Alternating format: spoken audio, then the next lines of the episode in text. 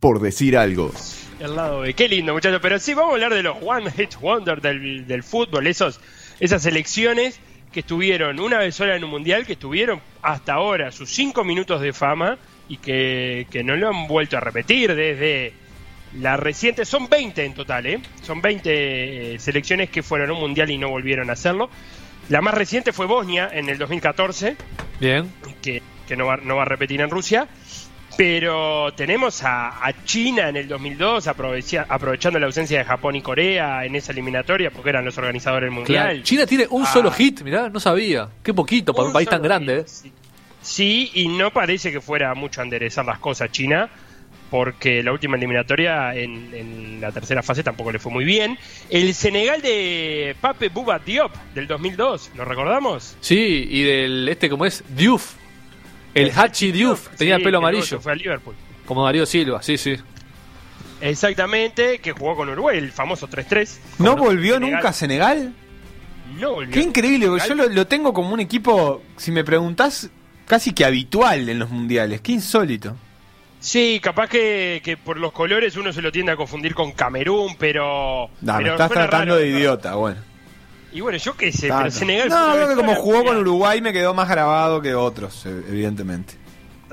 Y que los casos quizás más, más, más extraños de los tres grandes países petroleros: Emiratos Árabes Unidos en Italia 90, Irak en el 86 y Kuwait en el 82. Esos son Kuwait. algunos de los ¿Cómo le fue a Kuwait? Mal, seguramente. Mal, le fue mal en el 82. No lo tengo acá como le fue a Kuwait, pero le fue mal. Bien. Eh, pero vamos a centrarnos en cinco grandes países. Perfecto. Y cada país va a estar acompañado de un One Hit Wonder, de una canción Felo. de un grupo que solamente hizo su canción. Sí, Te interrumpo, no vas a hablar de Kuwait. no voy a hablar de Ta, Kuwait. entonces hablemos un segundo de ese mundial, porque ahora veo que es eh, protagonista de esas anécdotas históricas de los mundiales, que es cuando el jeque árabe entró a la cancha en la mitad del partido y exigió la anulación de un gol que le habían hecho. ¿Lo tenés ese, ese Francia-Kuwait? Sí, Es, es como un Sí, bar, el- pero de, con, con jeques. claro, es el famoso bar de, de Jeque en el estadio José Zorrilla en, en el Mundial de, de España. Exactamente. que sí bajó de- me parece que que está no sé no le pintaba que él era el dueño del juego y dijo vos eh, me parece que no hay que anular el gol y se anuló no Se anuló. Se anuló. sí, está bien. El loco lo pidió bien, vos. Está el video, no crean que estamos eh, inventando, lo pueden ver. Bueno, Felo, vamos con el primer One Hit Wonder de la música y del fútbol. adelante Algo quieres esconder que no sé qué es y ya me hace daño. Por favor, no pongas entre tú y yo dudas que por hoy puedan separarnos. Contéstame, aunque duela, dime por qué. Aunque duela, dime por qué. Creo que hay, que llegar al estribillo, ¿no? ¿Verdad, Felo? Sí pero igual el comienzo de la canción es bastante recordada o no Seba No tengo la menor idea qué canción. es. Pará, pará. Cuando llegue, estamos- cu- cuando llegue el estribillo, estoy seguro que la van a sacar. que la van a sacar estamos escuchando una mexicana estoy haciendo tiempo mientras Dale. escucho de fondo a ver cuando llega el estribillo una mexicana cantante que, que Wikipedia dice que sacó un disco en 2009, pero que en realidad me parece que es una leyenda urbana. Para mí, después de esta canción, nunca más cantó nada esta señorita, que no voy a decir el nombre hasta que, hasta que aparezca el estribillo, que está por llegar, eh, y que supo ser un éxito a finales de los 90 esta canción. 96, creo, estuve fijando. Bueno, Bien. Y se viene, ¿eh? a ver, a ver. Se viene. Claro. Estamos aquí en concierto, ¿verdad? En verano del 96. Vos, azúcar amargo es un gran oxímoron, vos. Gran, gran oxímono, ¿te gustó? Faye, la cantante era Faye. F-E-Y. F-E-Y, exactamente. Azúcar amargo, un temazo. Temazo, sí, 96. coincido. Y con esto vamos a arrancar la, la recorrida con el Mundial del 38. Pa, 1938. ¿Dónde se jugó? Ya no me en acuerdo. ¿Qué pasó con ese mundial? Le correspondía, por, por costumbre, por, por cómo habíamos inventado esto de los mundiales, que se fueran alternando uno organizado en Sudamérica, uno organizado en Europa, ¿verdad? Ah, ¿era la idea esa? Esa era la idea, por eso se hizo Montevideo en el 30, eh, íbamos- en It- eh, Italia 34, y le correspondía volver a Sudamérica ese mundial, Sí. particularmente Argentina. ¿Y qué Pero ahí apareció Jules Rimet. Pensaron que eh, era mejor idea organizarlo en Francia. Lo que generó un boicot generalizado de los equipos de Sudamérica Claro. y de CONCACAF también. Eso permitió a uno de los One Hit Wonder, Cuba, fue a ese mundial en 1938, Ah. porque eh, renunciaron todos los equipos de CONCACAF, menos Cuba. O sea, Cuba llegó al mundial sin jugar un solo partido. Qué cra. Y fue solo ese mundial, después nunca más. Después nunca más, ni cerca, aparte también Cuba de estar de nuevo mundial. Y en ese mundial del 38 estuvieron las Indias Orientales Neerlandesas, que era el apellido de casado de Indonesia, cuando estaba casado con Holanda. Ah. Cuando eran colonia holandesa, Indonesia se llamaban Indias Orientales Neerlandesas. Y después, con, Indo- como con el nombre Indonesia, tampoco volvió a ir. Tampoco volvió a ir. Eh, no, lo más cerca que tuvo mundial creo que era cuando venían a jugar acá con la cuarta y la quinta división. Tuvimos durante un tiempo, ¿se acuerdan de eso? En, la, Sí, en los sí. campeonatos de, de- Iban con de su ómnibus a todos lados. Sí, exactamente. Eh, bueno, pero el 27 de abril del 38 sar- su- eh, salieron desde las Indias Orientales Neerlandesas hacia Francia en barco. 22 días demoraron en llegar cruzando el canal de Suez y fue el primer equipo asiático en jugar un mundial. Un mundial que, como decíamos, se jugó en Francia, pero que ellos eh, decidieron quedarse en La Haya, que es una ciudad holandesa, fronteriza con Francia, aprovechando, obviamente, que, que hablaban todos neerlandés. Y mm, luego de haberse disputado los dos primeros mundiales de la historia con éxito, la FIFA sale a buscar eh, a incluir más países a esta competición de los mundiales. Ya había estado Egipto en el 34 y había sido la primera selección ni sudamericana ni europea en clasificar, y ahora estaban obsesionados con incluir un asiático. Claro. Y el propio Jules Rimet eh, pensaron que lo mejor sería invitar a países asiáticos, pero tampoco tan asiáticos, que estuvieran europeizados, digamos, tanto en su cultura eh, como, como en su política. Claro. Eh, y esos dos países en lo que pensaron eran Japón y las Indias Orientales Neerlandesas. Y la idea original era que jugaran un partido entre ellos para dirimir quién iría al Mundial. Pero en julio del 37, Japón volvía a entrar en guerra con China y por este motivo desistió de participar. Así que los indonesios, al igual que los cubanos, llegaron al Mundial del 38 sin haber jugado un solo partido. Qué grande, vos. Así cualquiera. Así cualquiera clasifica. ¿Y qué hicieron? Los Países Bajos, que eran los- la metrópolis de, Indonesia, de las Indias eh, Orientales Neerlandesas, eligieron un entrenador holandés para que se haga cargo del equipo, Johannes van Mastenbroek, eh, del cual si quieren pueden buscar la web en la Wikipedia, pero está en holandés, así que no podemos dar mucho más datos de Mastenbroek, que organizó varios partidos amistosos contra equipos holandeses locales eh, para que los jugadores de Indonesia pudieran conocer más o menos el, el nivel al cual iban a competir. Pero claramente era una misión imposible. Eran muy malos. debut- eran muy malos ellos y el nivel eh, de, de- hay- las diferencias entre los equipos que jugaban al fútbol de verdad y los amateurs, porque en- estamos hablando de una época que los amateurs eran amateurs de verdad, Claro. muy amateur. Y debutó para colmo contra Hungría, que, que a la postre sería subcampeona de ese mundial. Y no hubo lugar ninguna, para ninguna hazaña, para ninguna ilusión de nada. Ganaron los húngaros 6-0 y se acabó el mundial para los indonesios. ¿Un solo porque- partido? Sí, porque en esa época se jugaba mundial de eliminación directa, sin fase de grupo. Y las Indias Orientales Neerlandesas son el único equipo de la historia en disputar un solo partido en un mundial de fútbol. Es un lindo récord para ostentar. Para atentar. Un solo, fue un solo mundial y un solo partido. y tenía como figuras a- al arquero Ahmad Nawir, que jugaba de lentes, mucho antes de, de Edgar Davids. Y, perdón, al jugador, ese era jugador. Y al arquero Hen Bin Mo, que tenía un muñeco de madera que lo ponía atrás del arco para que sirviera de ayuda. Está, ponele que era el PAE, era el, el- el tío de Josema, porque no le sirvió mucho, pero iba con- a todos lados con su muñeco de madera y lo ponía atrás del arco antes de cada partido. Tremendo, tremendo. Linda historia de las Indias Orientales Neerlandesas. Si les parece, seguimos el recorrido. Cambiamos de One Hit Wonder.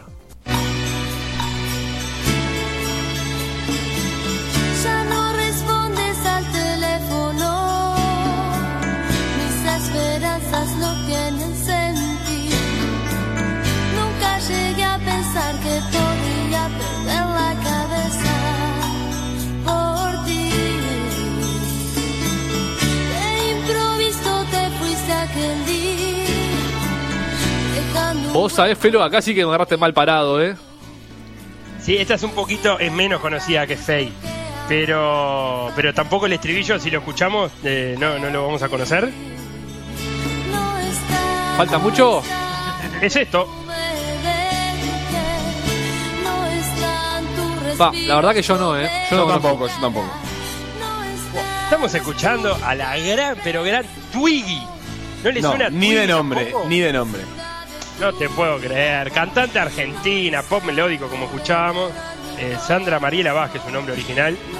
Que este es un tema del 94. Y mm, que en 2012 sacó un disco que se llama He vuelto. Pero también me parece que es una gran mentira, porque me parece que nunca volvió. Y- y si volvió, muy poca gente se enteró. Pero con Twiggy vamos a contar la historia de Zaire del 74, que tanto entusiasma a Seba. ¿No? Me encanta.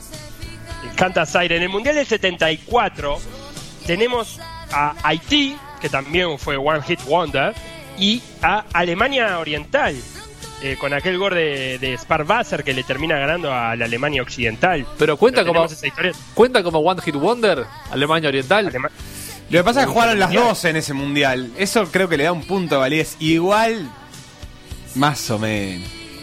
Pero bueno. Pero um, eh, Alemania Oriental nunca más volvió a un Mundial después de ese 74. Y bueno, dale, dale. bueno, pero vamos a concentrarnos en Zaire, porque en ese momento en Zaire, en el 74, estaba Joseph Desiré Mobutu, que era el presidente, ya antes, cuando era el Congo belga, que Mobutu decidió cambiarse su propio nombre primero y ponerse un nombre más africano y se decidió llamarse Mobutu Sese Seko Nkuku Basabanga que significa, atento a lo que significa, el guerrero todopoderoso que debido a su resistencia y voluntad inflexible va a ir de conquista en conquista dejando el fuego a su paso. Hola, sí, ¿cómo te llamas? El guerrero todopoderoso que debido a su resistencia y voluntad inflexible va a ir de conquista en conquista dejando el fuego a su paso. Un gusto. Buenas tardes. Exactamente, ese era Mobutu que aparte decidió cambiarle también el nombre al Congo por algo más africano y le puso Zaire. El Congo belga es lo mismo que Zaire, con otro nombre. Es lo sí, exactamente, que en la actualidad es en la República es el Congo Brazzaville. Ahí va. El Congo Brazzaville. El Sí. Congo a secas, digamos, no la República Democrática del Congo. Exactamente. Brazzaville es la, Congo- es- es no, la capital. Miento, miento, miento, miento, miento. Al revés, todo al revés. Ah. Eh, es la re- es Zaire es la República Democrática del Congo, el Congo grande. Ahí va. El donde están los cascos azules u- eh, uruguayos. El Congo, el. Congo bongo, digamos. Congo Bongo, el Congo Kinshasa, la República Democrática del Congo. Ese era Zaire. Bien. Eh, que le cambió Zaire porque eh, viene la palabra portuguesa Nsere, que significa el río que traga todos los ríos, que es como se conoce el río Congo. Justamente. Entonces, durante un tiempo se llamó Zaire y quería usar el deporte Mobutu como presentación de Zaire en el mundo. Y por eso, en el Mundial del 74, le pareció que era una buena ocasión, pero las cosas no terminaron saliendo tan bien. El, el Congo, el ex Congo belga, la República Democrática del Congo, se transformó en el primer equipo africano subsahariano en meterse en un mundial. Bien, ¿de acuerdo? O sea, Sahara para abajo, el primero fue la República. Democrática del Congo. Eh, lo hizo en una eliminatoria que aparte jugaban 24 equipos y daba solamente un cupo en África. Opa, muy meritorio. Muy meritorio y además llegaba como campeón de la Copa Africana de Naciones que se había disputado en Egipto en el 74. Y mm, los antecedentes invitaban a soñar, pero el Mundial fue otra historia. Tengo a debutó Sebastián con acá. Escocia. ¿Cómo? Tengo a Sebastián acá riendo como loco. Pará, no te que- adelante, no te adelante, no te adelante. Algo, me- algo está tramando, Sebastián. No, Eh, no, no. Zaire, Me estoy riendo por adelantado porque me gusta mucho tu columna, Felo. Seguí nomás. Muchas gracias. Zaire debutó con Escocia y perdió eh, 2 a 0. Y También ese día los jugadores se enteraron que los dirigentes se habían quedado con los viáticos que les correspondían y los premios por haberse clasificado. Si alguno recuerda, fue una historia bastante similar a la de Camerún en Brasil, 2014. Sí, tal cual, que Camerún se negaba a viajar. Y que no sé si te acordás que eh, hubo imágenes de un camión o de un avión llegando con el dinero al hotel donde estaban los cameruneses. ¿No te de valija. ese momento? Bueno, Aparecieron maravilloso. los Siempre hay problema con los viáticos y los equipos El africanos. famoso gol de la valija. Gol de la liga. Y acá hicieron lo mismo lo- los de Zaire, comenza- eh, amenazaron en no presentarse al segundo partido, y quien se hizo cargo de los viáticos fue la propia organización mundialista, la propia FIFA. Y el segundo partido fue contra Yugoslavia, que fue un completo desastre. A los 19 minutos ya perdían 3 a 0. El entrenador, eh, que era yugoslavo, cambió el arquero, pero de poco sirvió. Los goles siguieron viniendo. Y cuando iban 4 a 0, los congoleños se le fueron arriba al juez para protestar al- algo y el juez siente que alguien le pega una patada en la pierna y decide echar a Mulamba. Pero el que le había pegado la patada había sido Ilunga. Y usted se preguntará, con mucha razón, ¿qué aporta el dato de una decisión equivocada? ¿Qué es que aporta el dato? ¿Qué aporta el dato, Felo? bueno, Nacho, el dato es bastante significativo porque Ilunga es quizá el protagonista de una de las jugadas más bizarras de la historia de los mundiales, que fue en el tercer partido contra Brasil, cuando ya perdían 3 a 0, Zico tenía un tiro libre para patear e Ilunga, cuando el juez da la orden, se adelanta de la barrera y le pega la pelota. Y nunca ¿La estaba loco. Y vez? nunca estaba loco entonces. No, no Pero- sabía la regla, vos. No, pero antes ya le tiene- había pegado una patada al juez. bueno, en, ese, en eso puede ser. Fue como un kickoff de fútbol americano para los que curten ese deporte.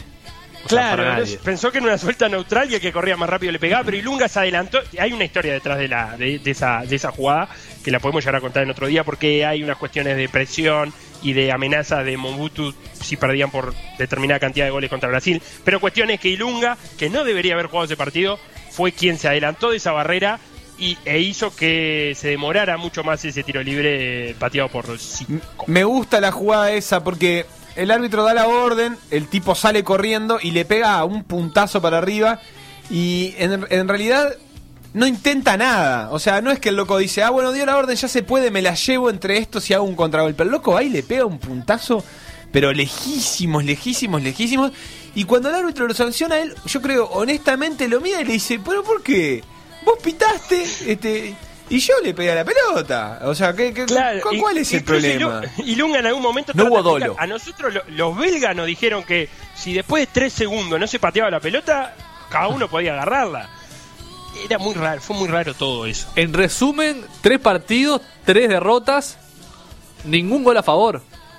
Ni- No, y el señor Mobutu cuando llegaron le dijeron, muchachos, eh, olvídense de todos los honores que les había prometido, rompan los contratos que tienen con equipos extranjeros, ninguno va a poder salir de Zaire. y de hecho No. no pudieron salir, no pudieron salir de Durísimo. Zaire, se tuvieron que quedar ahí. ¿Y cuándo dejó de llamarse Zaire? ¿Te acordás o sabés? El, no, no En el tengo- creo que 97. En el 97. En- Debe haber, sí, eh, cuando, cuando deben destituir a Mobutu, que como buen dictador africano se quedó un buen tiempo en el poder. Claro. Bueno, siguiente. Otro One Hit Wonder de la música y del fútbol.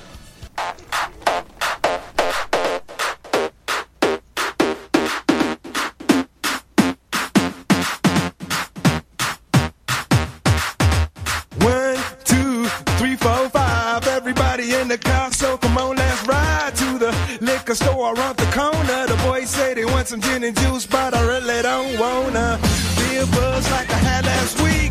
I must stay deep, cause talk is cheap. I like Angela, Pamela, Sandra, and Rita. And as I continue, you know they're getting sweeter. So what can I do? I really bag you, my lord. To me, flirting is just like. Muy lindo esto. Nos vinimos más acá en el tiempo, ¿puede ser? Sí, esto ya estamos hablando del principio de los 2000. Ah, mirá, mirá, escuchá, escuchá. El estribillo es hermoso. Es un tema que nadie sabe. Es un tema en realidad que vos no te imaginás que lo conocés porque está ahí, pero cuando lo escuchás decís, claro, esto yo lo conozco. Si lo pasás en una noche de nostalgia a las 3 ¿Sabés de la cómo mañana, rinde? rinde. ¿Sabés como cómo lo- rinde? Me gustaría una Este versión tema rinde ahora. del zurdo sí, no es la Besio. nostalgia. Lu Vega lo escuchás hoy, salís a bailar hoy de noche, por ejemplo, un jueves. ¿No te movés al ritmo de Capaz Mambo que no. Number Five? Lu Vega se llama. Lu Vega se llama el cantante Mambo Number 5. El estribillo dice algo así como A little bit of Monica in my life, a little bit of Erika by my side. Erika. Y así a little bit, a little bit of un montón de mujeres. ¿Y quiénes son las chicas que nombra? No tengo la menor idea. No, Nah, Ramón, no, no son pensé nadie conocido. Es como que estoy con todas. Ah, Tranquilo. Maluma. Ay, qué hombre, qué hombre. Ángela, Pamela, Sandra y Rita, anda, Liti. Pero era del 99, Seba, era otra la, la- la moda moral. Otra agenda de derechos. otra agenda de derechos, como, como la que tiene ahora Canadá. Y por eso vamos a hablar de Canadá, que es una, Un señor país. que respeta mucho. Un señor país Un que se- respeta mucho la agenda de derechos. Un señor país que no puedo creer cómo se le da tan mal esto del fútbol, ¿no? Un señor país con un elemento muy antipático, a mi gusto, Canadá. ¿Cuál? Y vos te gusta que, que le, que le canten a la reina. La británica. jefa de Estado La- de Canadá la- es la reina de Inglaterra. La genuflexión asco canadiense eh, ante, ante los imperios extranjeros. Como la australiana, ey, por ey, ejemplo. ey, No quiero opinar todavía. Como la australiana, por ejemplo. Respeto que el Felo es amigo de la reina, fue al cumpleaños incluso. Yo, yo fui a un cumpleaños de la reina Isabel. Posta, posta, De, la- posta. de- de los, me- de los mejores cumpleaños de embajadas en Viena. La reina no fue, pero vos fuiste. Claro, la reina no estaba, pero aparte era temático con James Bond, eh, estaba interesante. Pero bueno, eso es otra historia. Eh, Canadá 86, México. Le quedaba cerca, 86. por lo menos. Por lo menos quedaba cerca, ahí en el mismo continente. Le dieron un Era un saltito equipo- a Estados Unidos. Un- Exactamente, eh, como en la rayuela. Era un equipo amateur, porque el fútbol era amateur y que, de hecho, sea de paso, el fútbol se profesionaliza, se profesionaliza bastante tarde en Canadá. Y terminó invicto en la eliminatoria. En la primera fase superó a Guatemala y Haití. Y a la segunda se cruzó con Honduras y Costa Rica, rivales un poquito más eh, importantes. Y en el grupo C del Mundial debutó con Francia, perdiendo 1 a 0, y volvió a perder con Hungría y con la URSS 2 a 0 ambas veces. Se va del Mundial con 0 puntos y 0 gol. Una pena. O sea que una lástima. Pero nos deja una historia, una historia nos deja Canadá de ese 86, de los dos arqueros canadienses. En la primera fase de la eliminatoria, recordemos Guatemala y Haití, el arquero titular era un gurí, Paul Dolan, 18 anitos, y el técnico Tony Waiters para la fase final contra Honduras y Costa Rica se ve que no confiaba mucho en, en el gurí Dolan y llama a Martino Tino Letieri que era un señor, como lo dice su nombre, nacido en Bari, Italia, 29 años antes, pero criado en Canadá, o sea que era un italiano que desde muy chiquito se había ido a vivir a Canadá. Y Tino Letieri, a pesar de que tenía 29 años, ya estaba retirado del fútbolón, se había jugado en algunos equipos canadienses y en algunos de, de- de Estados Unidos, pero por ese, por ese momento jugaba el futsal. Y en la fase final, que fue de vuelta, Canadá ganó dos partidos y empató dos contra Honduras y Costa Rica. Y solamente Tino recibió dos goles. Eso fue en septiembre del 85. Un Y el éxito. Mundial- un éxito lo de Tino. La verdad había salido bárbaro la jugada. Y todo hacía pensar que en el Mundial iba a atajar Tino Latieri. Pero llegó el Mundial y Tino llegó a la concentración dos días antes de empezar el Mundial. Eh, Y por si fuera poco, parece que estaba gordo. Waiters, el, el entrenador, declaró: sea- Letieri no se encuentra en la condición física idónea para jugar partidos al aire libre. Se agrandó, literalmente. Se agrandó literalmente, pero me gusta mucho que aclare que no es en la condi- para jugar partidos al aire libre. Y en el debut atajó Dolan, el gurí, con Francia. Perdió 1 a 0, anduvo flojo en la respuesta en el gol francés, un centro el pasado, el segundo palo, que termina con gol francés y perdiendo, aparte Canadá, 1 a 0. Y lo mandó a la cancha a Latieri, que para hacer todo un poco más bizarro tenía como cábala colocar un pajarraco de peluche atrás del arco, como el arquero de Indonesia, que era un muñeco, este era un pajarraco, un loro de peluche, y también posaba con el mismo loro la foto de- del equipo previo a los partidos. No le fue nada bien. Eh, Latieri no, ni Birman, los- ni Berman lo salvó a Latieri. Perdieron con Hungría y con la URSS, se volvieron para la casa. Pero aprovechando el momento de fama, Tino Latieri, luego de ese mundial, se consagró a lo grande. ¿Y qué hizo? Como buen italiano, puso una pizzería, crack. Tinos Café Pizzería en eh, Sherwood, Minnesota. Donde si uno entra a la página se puede encontrar que, por ejemplo, la porción de pizza cuesta 4 dólares. Ni, ni siquiera en Canadá la puso, en Estados Unidos. En Minnesota. A mí me Ahí quedan, en la me quedan dos comentarios. Primero que era bastante bipolar o cambiaba mucho de opinión el técnico. Porque pasó de matarlo de que estaba gordo y que no estaba idóneo y al segundo partido lo puso en realidad. Medio Sí, blandito no en ese sentido. no me parece que no le gustó que hubiera llegado dos días antes, pero sí, la verdad que. O jugó muchos partidos al aire libre en esos tres días que estuvo. Y lo otro, dijera mi amigo Leandro, rompe una lanza por Canadá. Le tocó el grupo de la muerte. Hungría, Francia y, y URSS. Bravo, muy difícil. Sí, es verdad, es verdad. Aparte es algo que, Tres europeos, loco. que ahora no se puede dar, por ejemplo, que tengas tres euro- europeos en el grupo. Está, Y con una y con una selección amateur. claro. Salió muy mal el golero en, en- en el, en el gol de Francia, hay que decir. El pibe. Sí, o sea, no, no fue catastrófico, no entra en un top ten, pero ta, a los 80 minutos le vas, vas sacando un empate a Francia y salís así, te hace calentar el loco. Y bueno, así se calentó el entrenador canadiense también. Tenemos dos más, ¿no, Felipe? Dos más. Adelante. What is love? Baby, don't hurt me. Don't hurt me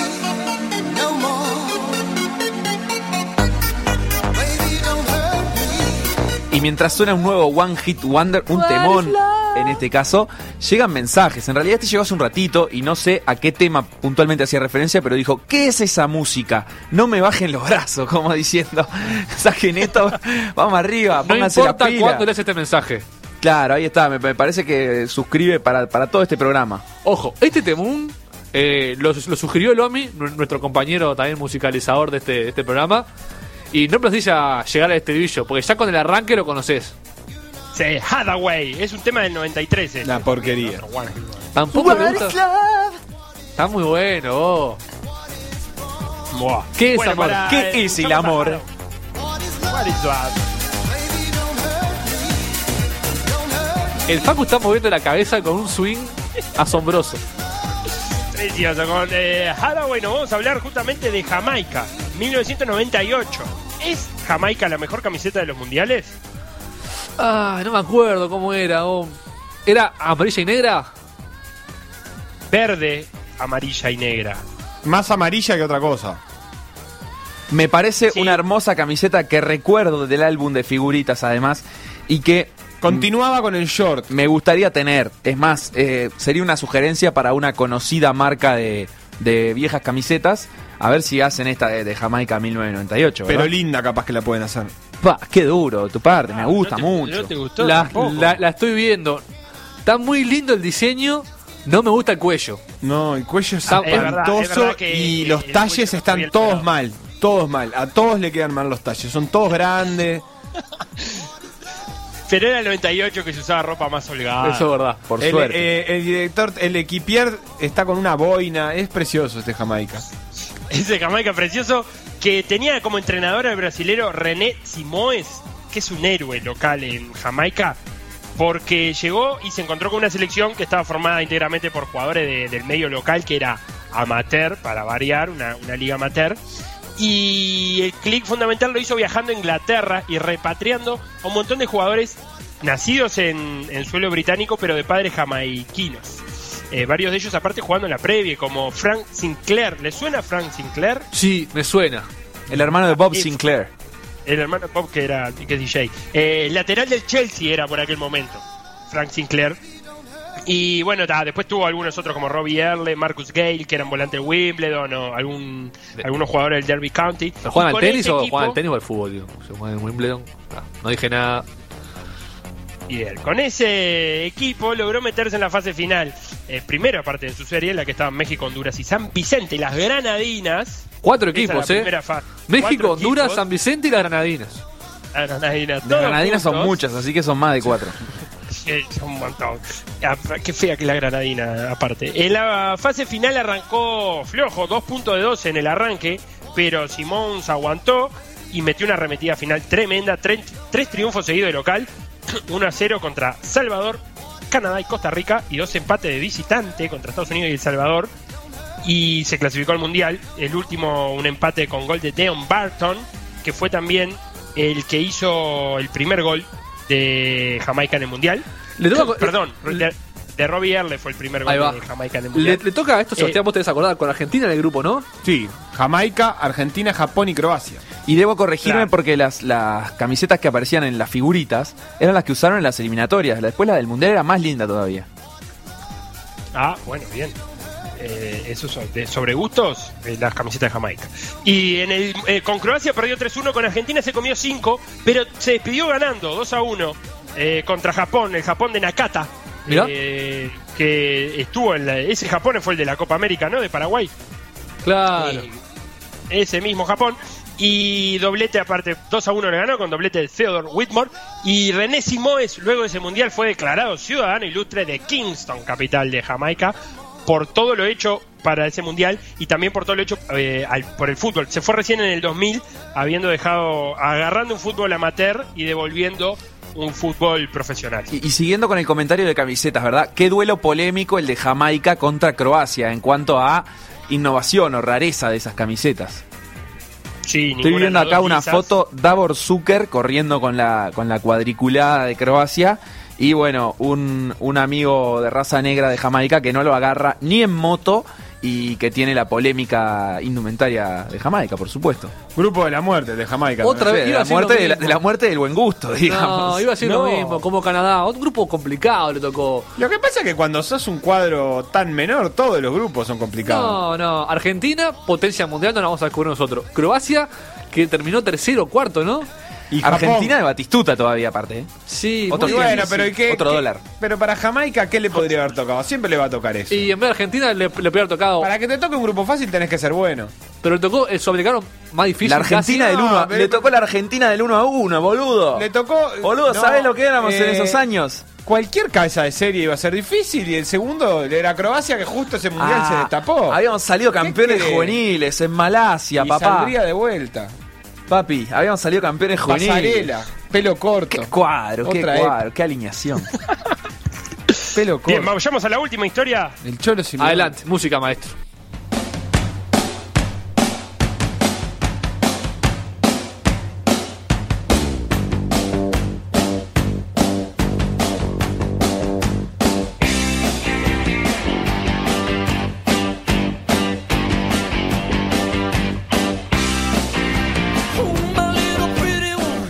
Esta es la típica canción que tenés muy, muy, muy, muy, muy, muy en el subconsciente, tanto que no sabes ni qué es. Yo no sé lo que es, por ejemplo.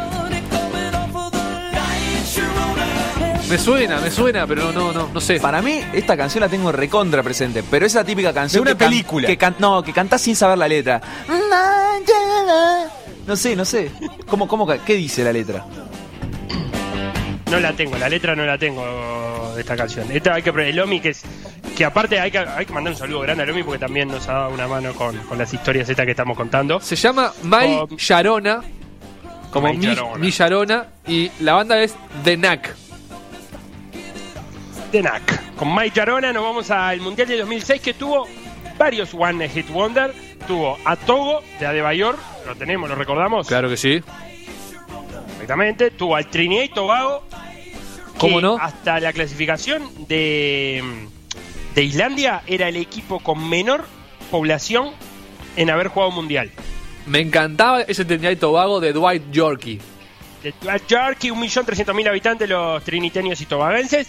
Durat Yorkie que no pudo hacer mucho, y, no, casi nada, porque eh, Trinidad y Tobago se volvió sin goles a favor. 0-0, 0-2 con Inglaterra, 0-2 con Paraguay y 0-0 con Suecia. Grupo difícil, grupo difícil. Grupo difícil también. Bueno, y también tenemos a Angola en el 2006. ¿Cómo no? Un equipo apodado, los apodos, eh, teníamos, tenemos también a Ucrania en el 2006, me había olvidado decir, pero Angola, un equipo apodado las palancas negras, que eh, los africanos con los apodos de selecciones son muy, muy buenos. Me gustaría Angola saber la selección poco- femenina, cómo se apoda, ¿verdad? Sí, habría que ver cómo se llaman las palancas negras femeninas. La, la eliminatoria africana, en, bueno, metió a Togo y metió a Angola, fue bastante sorpresiva en ese 2006, porque quedaron afuera Senegal, que venía del 2002, eh, y que era un habitual de los mundiales, para Seba, y, quedó fuera Camerún, y en el grupo de Angola quedó fuera Nigeria, Angola desplaza a Nigeria, porque además fue sorpresivo, porque Angola llega a la fase final, eh, habiendo jugado un playoff con Chad, con Chad, Chad, un país que se llama Chad, que queda ahí en el, en el Sahel, esa franja que está entre que termina el Sahara y empieza la selva. Facu, eh, Perdió- Facu. No, Sí. Felo, yo, yo me acuerdo que quedé muy triste cuando en la película Como perros y gatos ponen al mismo nivel a Uruguay y a Chad, porque un niñito, no sé si te acordás de esa película o de esa escena, no creo, es, es muy rebuscado lo que estoy diciendo, Pero bueno, película como Perros y Gatos, situación Estados Unidos, familia tipo, niño le dice al padre, quiero ver un partido, y el padre le dice, bueno, te conseguí entradas para este, como diciendo, para un partido de mierda entre Uruguay y Chad. tipo, eligieron dos países horribles y nos eligieron a nosotros a nivel de Chad. Así estamos. Horrible. Bueno, y esta Angola perdió 3 a 1 eh, de, de visitante con Chad y echaron al técnico después de esa derrota con Chad y llegó Ismael Kurtz y el partido de vuelta enderezó el barco el brasilero y mm, perdón, echaron a Kurtz y llegó el local el angoleño eh, Luis Oliveira Goncalves. Eh, recordemos que Angola aparte habla portugués, o sea que se puede Claro. perfectamente ser brasilero y no tener ningún problema. Igual si uno es brasilero y habla otros idiomas tampoco tendría problema. Pero a la vuelta con Luis Oliveira Goncalves ya en el mando, ganó 2 a 0 a Chad y se salvó de, de quedar eliminado en primera fase. Y después fue el grupo C de la eliminatoria y le toca con Nigeria. eh, que aparte Nigeria venía de jugar tres mundiales consecutivos y le ganó de local y encabezó la tabla hasta el final de las eliminatorias donde también jugó con Nigeria el último partido que empató Ococha adelantó a los nigerianos JJ y empató Pedro López para los angoleños y se metieron en el mundial le tocó debutar aparte contra su potencia colonizadora Portugal Qué clásico ese. qué lindo ese clásico de potencia de metrópoli y colonia Un Portugal que anduvo bien ese mundial, ¿eh? terminó creo que cuarto o tercero. Sí, donde además en, en Portugal jugaban la mayoría de los jugadores eh, angoleños. Cayó 1 a 0 con gol de Pauleta.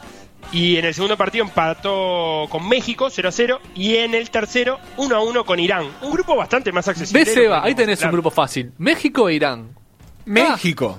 Bueno, pero tenés una sola potencia, que es Sí, Portugal. Bueno, es accesible. Después, Es más dentro de todo... y, Portugal no era la potencia que soy tampoco. Eh, estaba bien. Venía de ser subcampeón de Europa. Sí, semifinalista eso. Mundial. No, no había, no era una aquella potencia. final con Grecia.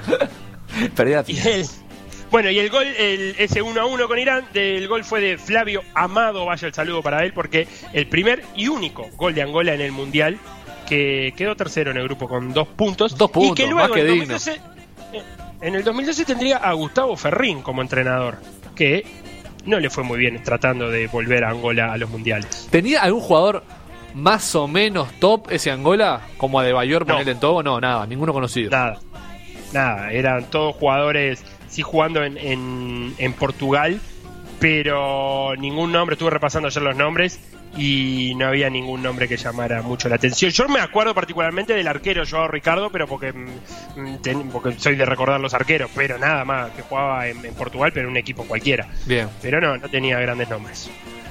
¿Y cómo le fue a mis amigos de Togo? Yo en África soy de Togo.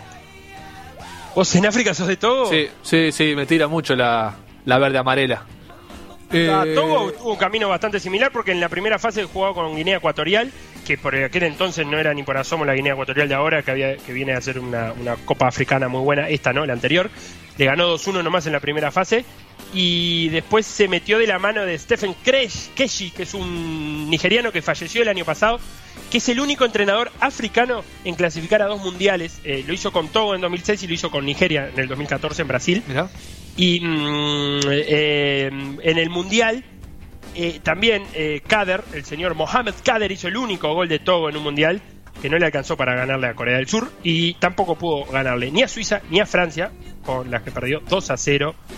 Pero lo extraño es que Kader, el entre- eh, Kader no, Keshi, el entrenador, que lo llevó al mundial por estas cosas que hacen algunas selecciones, lo, no lo dirigió. En las, en- eligieron al alemán Otto Pfister para dirigir el mundial a Togo, que, que no lo pudo tampoco a De Bayor salvar. de- en, es- en ese momento De Bayor jugaba en el Mónaco. Ajá. Ya era, no una estrella, pero ya era un delantero más reconocido.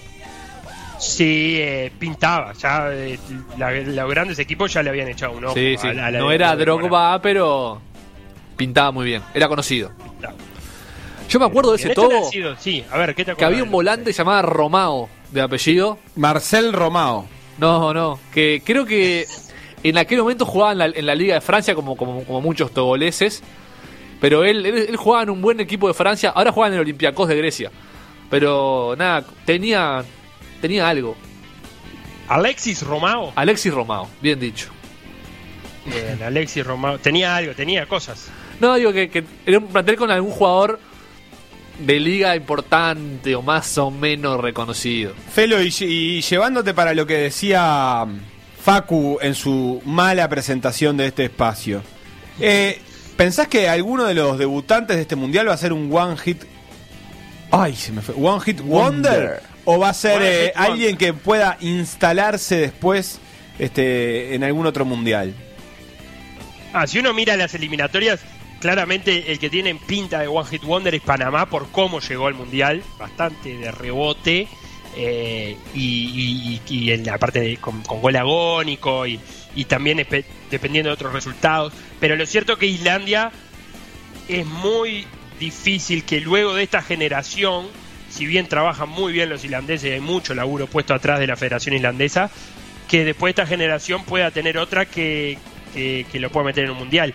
Es complicado clasificarse un mundial en Europa siendo un equipo tan chico, Sí. pero le Dependés veo del- pinta. Si tengo que elegir uno de los dos, te diría que Panamá tiene toda la pinta de One Hit Wonder. Ah, y yo voy. ¿Te más parece que Panamá- Islandia depende de tener un grupo de la suerte. la- de Felo. la- en vez de la muerte, de la suerte. Panamá se quedó afuera por, por digamos, la, la ineptitud propia en el último, en los descuentos de- del último partido de, de las eliminatorias pasadas. Le estaba ganando a Estados Unidos y se le dieron vuelta en los descuentos, en- en- íntegramente. O sea, Pero hace dos eliminatorias los- que, que está ahí de- del Pero, Mundial. claro, pero hace dos eliminatorias. Pero ya te nombramos a Cuba, te nombramos a Canadá, te nombramos a Trinidad y Tobago, te nombramos Está, a Jamaica. pero eso justamente no existe. Panamá. Eh, bueno, puede ser. resignado, el Facu quedó resignado. No puede ser, la verdad. Que, la cabeza. la verdad que acaba de dar un gran argumento. O sea, hay un montón de países ignotos que han clasificado en la misma confederación antes que Panamá. Yo creo que Panamá tiene cuerda para un ratito más. Vamos. Con el, bien, con el bolillo Gómez. Sí. Pará, di- di- dijimos cómo le fue a todo en el Mundial 2006 o falta eso. No, Togo dijimos que le perdió los tres partidos y que hizo un solo gol contra Corea del Sur. Bien, el, el- el grupo era Corea del Sur, Suiza y Francia. bravo, bravito, Bravito. bravito. No una cosa bravaza, pero bravito. Eh, Suiza es de, lo- de los europeos que uno podría llegar a pedir como europeo, ¿no? Sí, sí, sí. La Francia de Zidane, ¿no? Subcampeona del mundo. la, sí, la Francia de Zidane del 2010. Sí, exactamente, del cabezazo. De Eso, Zidane y el eso, cabezazo eso. al pecho. Bueno, ¿cuáles nos quedaron afuera, Felo? Para tener una idea. Bueno, nos quedó afuera Bosnia 2014, Eslovaquia 2010. eh, de lo que hemos hablado, después tenemos Serbia y Montenegro. Bueno, ya vamos a- Lo que pasa que Ah, no ah, porque porque Serbia Serbia volvió. se, se queda con el historial de Serbia y Montenegro, digamos. Sí, y aparte hay muy polémica y ahí está, está Yugoslavia en el medio. Es todo raro, ¿no? Sí, eh, para la FIFA, Serbia es la continuidad de Yugoslavia eh, Claro. en cuanto a campeonatos y demás. O sea que tampoco. Pero bueno, tuvimos Haití en el 74, eh, a Israel en el 70, a Gales en el 58 y que no ha vuelto todavía. Bien, Eslovaquia 2010 tengo anotado también. Por vos, anotado por vos. Eslovaquia 2010, exactamente. Eslovaquia 2010 de la mano de, de Hamsik. Bien, muy bien, muy bien. En un grupo, en un grupo con Nueva Zelanda, lo estoy tirando de memoria, Nueva Zelanda, Paraguay y me falta un Italia. Italia. Ahí tenés. afuera Italia. Ahí tenés grupo fácil. Italia hace dos mundiales que no clasifica de la fase de grupo. Así nomás te lo digo. Divino ese ¿Y grupo. qué tenés para decir del grupo ese? O sea, salió campeón en el 2006 y después no salió, no salió más fase de grupo. Exactamente. Y este mundial no va. Te lo digo ahora. Opa, ahora, el 26 de octubre, Día Nacional de Austria.